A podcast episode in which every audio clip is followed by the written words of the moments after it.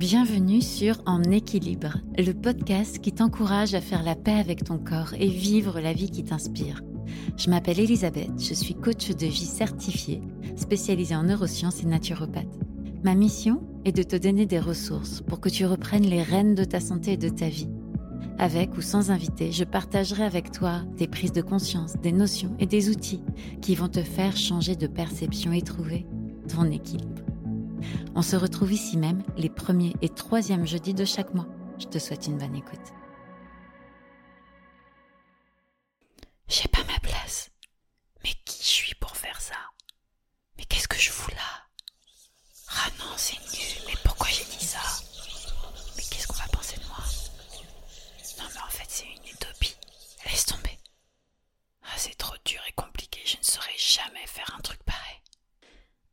L'impression que souvent la petite voix dans votre tête est une bitch qui ressemble à la pom-pom girl des feuilletons américains Toujours à nous critiquer, à nous juger, à nous faire nous sentir moins que ou pas assez, comme un mauvais remake de Mean Girls ou de Beverly Hills. Et pourtant, ces petites voix, si elles sont là, elles ont une raison d'être. Leur fermer le clapet, les étouffer, les calfeutrer, les enfermer, les cacher dans une petite boîte ne fera que retarder le moment où leur clameur vous explosera les tympans. Et pourquoi pas les écouter et faire abstraction du premier degré de leur message pour se demander pourquoi. Je sais, cela va à l'encontre du courant de pensée véhiculé par une vision, pour moi, simpliste et éclopée du développement personnel et de la psychologie positive.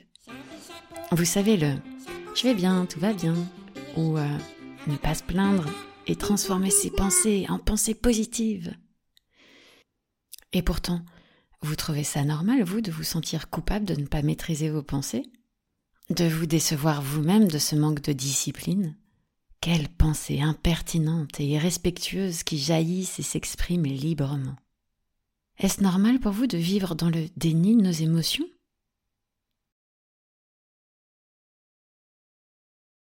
Je suis fatiguée. Allez, bouge-toi, c'est pas la fin du monde. Ah, j'ai encore pris du poids. Non, non, Manon, je me reconnais plus comme ça. C'est pas moi. Bon, je dois m'accepter comme je suis au final. Non, mais là, je me reconnais pas. J'ai mal au ventre. On dirait que je suis enceinte de cinq mois, c'est pas possible. Bon, on me dit que c'est dans ma tête, mais putain, j'ai mal. Alors, si nous acceptions ces petites voix, et regardons de plus près leur contribution. Oui, j'ai bien dit contribution, car en changeant de mindset, on s'aperçoit que ce sont des symptômes, le reflet de quelque chose de beaucoup plus profond qui se joue en nous. Ne pas trouver sa place, ne pas aimer son reflet dans son miroir, avoir des troubles digestifs, se sentir fatigué au point de ne plus pouvoir aller vers ce que l'on veut vraiment, l'incapacité à poser des limites à soi-même ou aux autres, ce sont des symptômes. Des symptômes bien réels, certes, mais qui par définition sont amenés à disparaître si on en trouve la cause. C'est pas une bonne nouvelle, ça?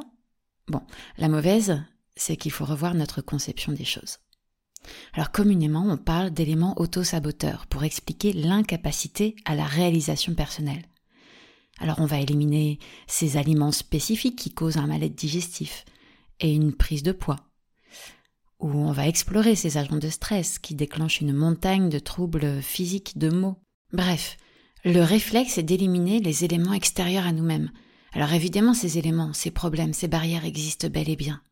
Comme un, boss pervers narcissique, une collègue toxique, une belle-mère critique, le manque d'argent qui nous prive de liberté, ou une famille énergivore, un boulot abrutissant et frustrant, ou une intolérance au gluten, amande, et j'en passe.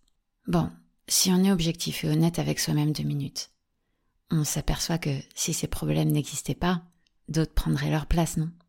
Ils font partie de notre vie. Ils sont interchangeables et récurrents dans la timeline de notre vie. Et d'ailleurs, on a tous fait l'expérience. Les régler individuellement et ponctuellement n'apportent pas de changement radical si ce n'est pas accompagné d'une introspection plus profonde. C'est un peu comme les mauvaises herbes, ça repousse. Et je l'ai expérimenté pendant des années. Ouais, j'ai emprunté cette pente glissante à l'âge de 18 ans. C'était l'année du bac.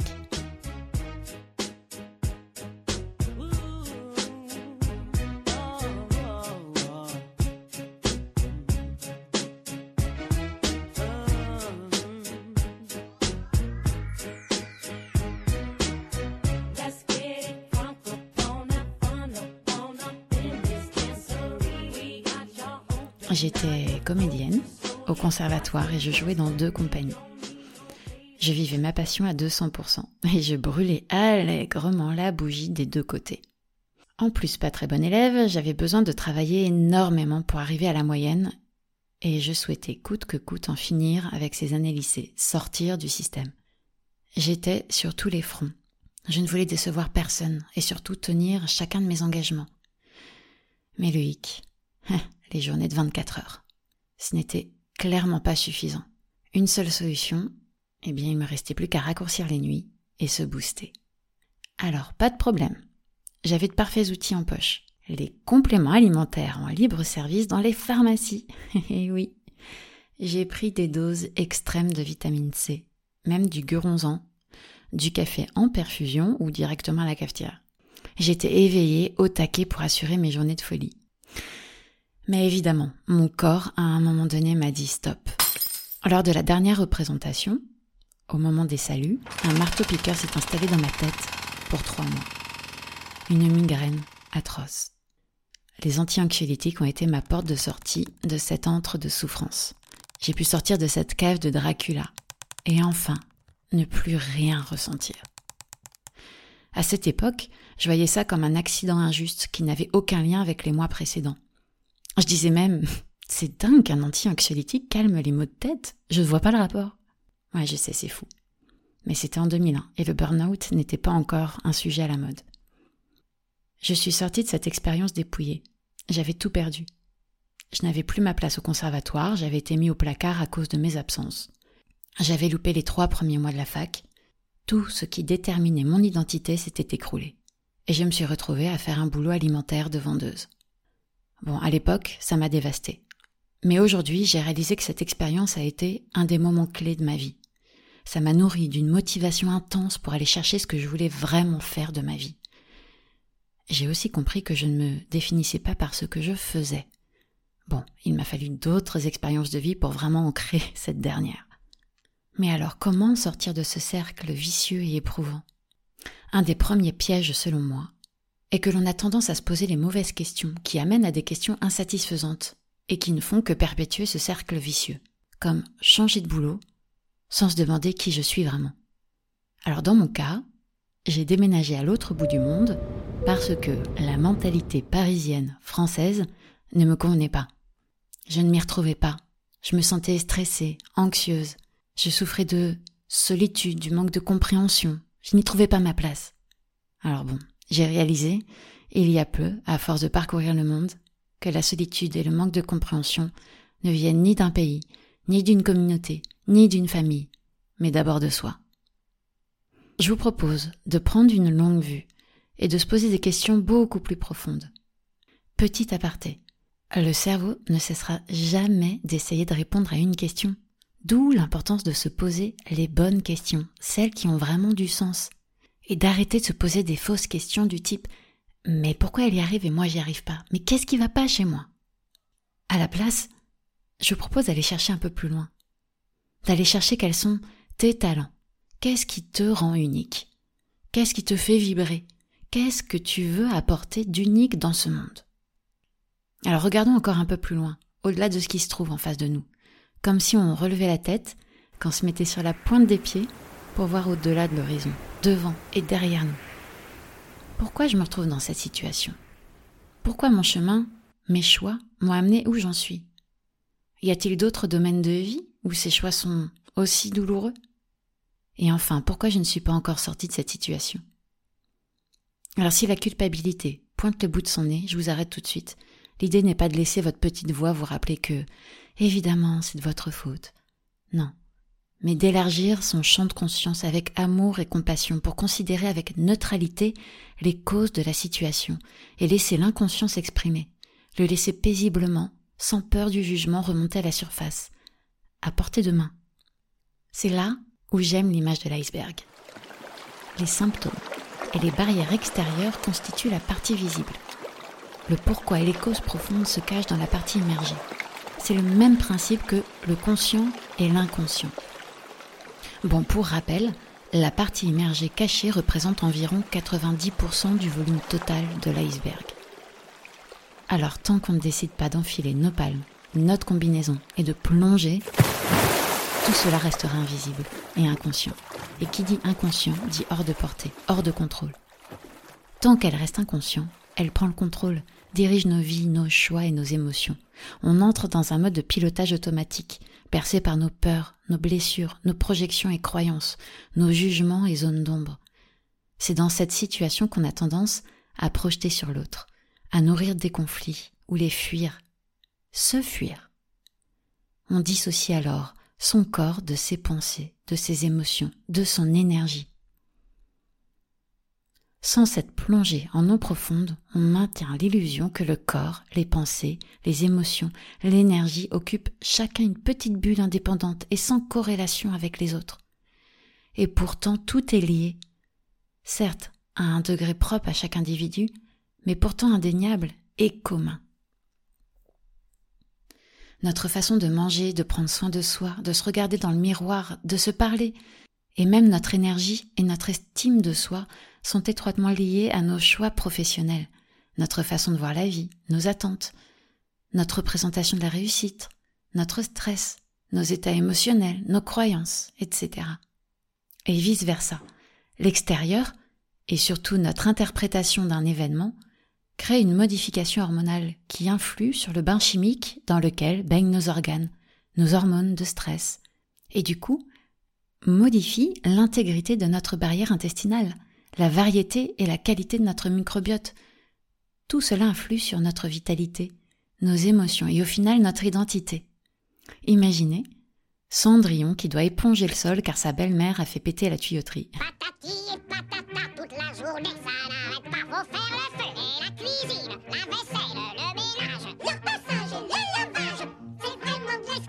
Imaginez que Cendrillon est équipée de la serpillière la plus efficace, la plus absorbante au monde, qu'elle s'est préparé un plan stratégique aux petits oignons pour un essuyage optimisé et optimal. Elle a évidemment un moral à toute épreuve, et elle peut compter sur l'aide de toute sa ménagerie. Eh bien, je peux vous garantir que malgré tout cela, si personne ne répare ce putain de tuyau percé, Cendrillon, elle, n'ira jamais au bal. Ok, je vous entends. Vous me direz, il y a peut-être d'autres choses plus épanouissantes à faire que de chercher le prince charmant au bal. Mais c'est une toute autre discussion qu'on aura peut-être un jour sur ce podcast. Bref, je suis profondément convaincue qu'il ne faut pas séparer le corps, l'image de soi, la santé, les choix professionnels, la réussite professionnelle et personnelle et surtout sa vision de la réussite, l'équilibre familial et l'épanouissement personnel tout ça répond à la peur de ne pas être aimé, ne pas être accepté, d'être rejeté, de perdre toute estime de soi et de passer à côté de sa vie, car ce sont des besoins fondamentaux de l'être humain. Si vous creusez vraiment les raisons pour lesquelles vous faites un régime, vous faites passer les autres avant vous, vous passez votre temps à vous peser, vous êtes épuisé, vous perdez du sens dans votre vie pro, vous n'osez pas aller jusqu'au bout de votre projet cœur, vous perdez patience là où vous voudriez être dans l'empathie, genre avec vos enfants, vous allez probablement arriver aux mêmes conclusions. Et c'est ainsi qu'on développe des stratégies comme j'ai besoin de perdre du poids pour prendre confiance en moi et mieux m'aimer, me teindre les cheveux pour les mêmes raisons, se mettre au sport pour perdre du poids, se sentir mieux dans son corps, se badigeonner d'huile essentielle pour gérer le stress, avoir un meilleur système immunitaire, mieux dormir et je ne sais quoi d'autre. Se former encore et encore pour se sentir légitime.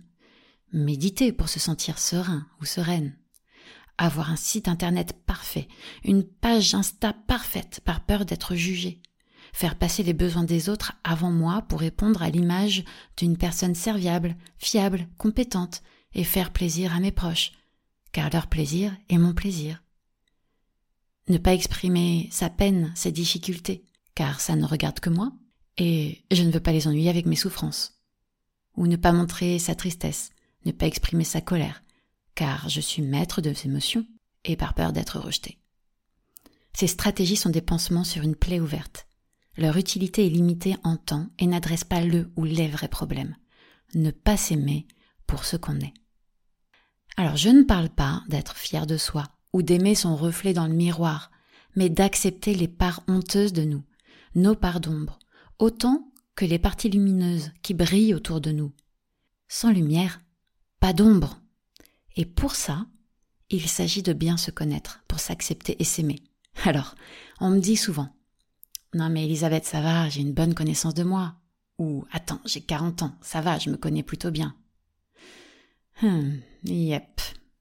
Hum, alors, c'est là que je précise. Pour moi, se connaître est un voyage qui ne s'arrête jamais. Ça veut dire connaître ses talents, ses valeurs, ses besoins, ses aspirations, ses désirs profonds et cachés, inavouables. C'est avoir conscience de sa mission ici sur Terre. C'est savoir quels sont nos déclencheurs qui nous amènent vers des attitudes d'auto-sabotage toujours les mêmes. C'est connaître les parties de soi qui nous font honte et les accepter, les transformer. C'est comprendre que l'autre n'est qu'un reflet de soi. Et c'est aussi avoir l'humilité et la vulnérabilité de se dire que ce chemin de connaissance de soi n'est jamais fini. Et de toute façon, la vie a ce talent fou de nous mettre face à des événements qui nous proposent des chemins pour aller plus loin. Et je peux vous assurer que cela demande du courage. Le courage d'accepter de se perdre pour se retrouver. Je crois que le changement vient par une suite de prises de conscience et d'action. Et une de mes plus grosses prises de conscience, c'est que chaque situation de vie est neutre en soi, et que c'est nous qui sommes responsables de son poids émotionnel. Revisiter ce poids émotionnel, le modifier pour qu'il nous propulse au lieu de nous écraser, c'est ça se mettre en action. Alors dans cette dernière partie, je vais te proposer une série de questionnements pour commencer ce voyage. Mais attention, c'est à toi de faire le travail, d'observer les blocages, de rester dans la conversation et de poser les actions qui te permettront de te frayer le chemin vers là où tu veux aller. Rien ne changera si ça reste au stade de l'intellectualisation d'une croyance, d'un trauma, et j'en passe. Alors vous êtes prêts, on commence? En écoutant ce podcast, as-tu pris conscience de stratégies ou de causes qui se traduiraient dans différents niveaux de vie? Comme dans ta vie professionnelle, personnel, familial, couple, santé, dans tes loisirs, dans ta vie sociale, etc. Si c'est le cas, comment as-tu envie que ça se traduise pour toi ces prochaines semaines? Qu'as-tu envie de changer? Quel serait le plus petit pas que tu pourrais faire pour avancer dans cette direction? Si tu le souhaites, tu peux me partager ces actions que tu décides de mettre en place en m'écrivant directement un mail c'est un moyen puissant de s'engager envers soi et de se motiver. Et pour finir, je te propose de faire un point sur ce que tu veux dans la vie et les choix que tu fais. Tu peux commencer par écrire la chose la plus importante pour toi, dans ta relation amoureuse, ta vie sociale, avec tes enfants, avec ta famille, dans ta vie professionnelle, pour ta santé, pour ton épanouissement personnel, pour chaque domaine qui est important pour toi. Et ensuite, en face, observe si tes choix, tes actions sont alignés avec ce qui est vraiment important pour toi. Et sur un autre papier, note tout ce qui te vient en tête à ce moment-là. Alors normalement, ton cerveau devrait être très bavard. Peut-être qu'il va venir avec des excuses, de fortes émotions, des négociations. C'est là que tu peux dénouer la pelote de laine et rencontrer quelques perles qui te permettront de mettre le doigt sur ce qui compose la partie immergée de ton iceberg.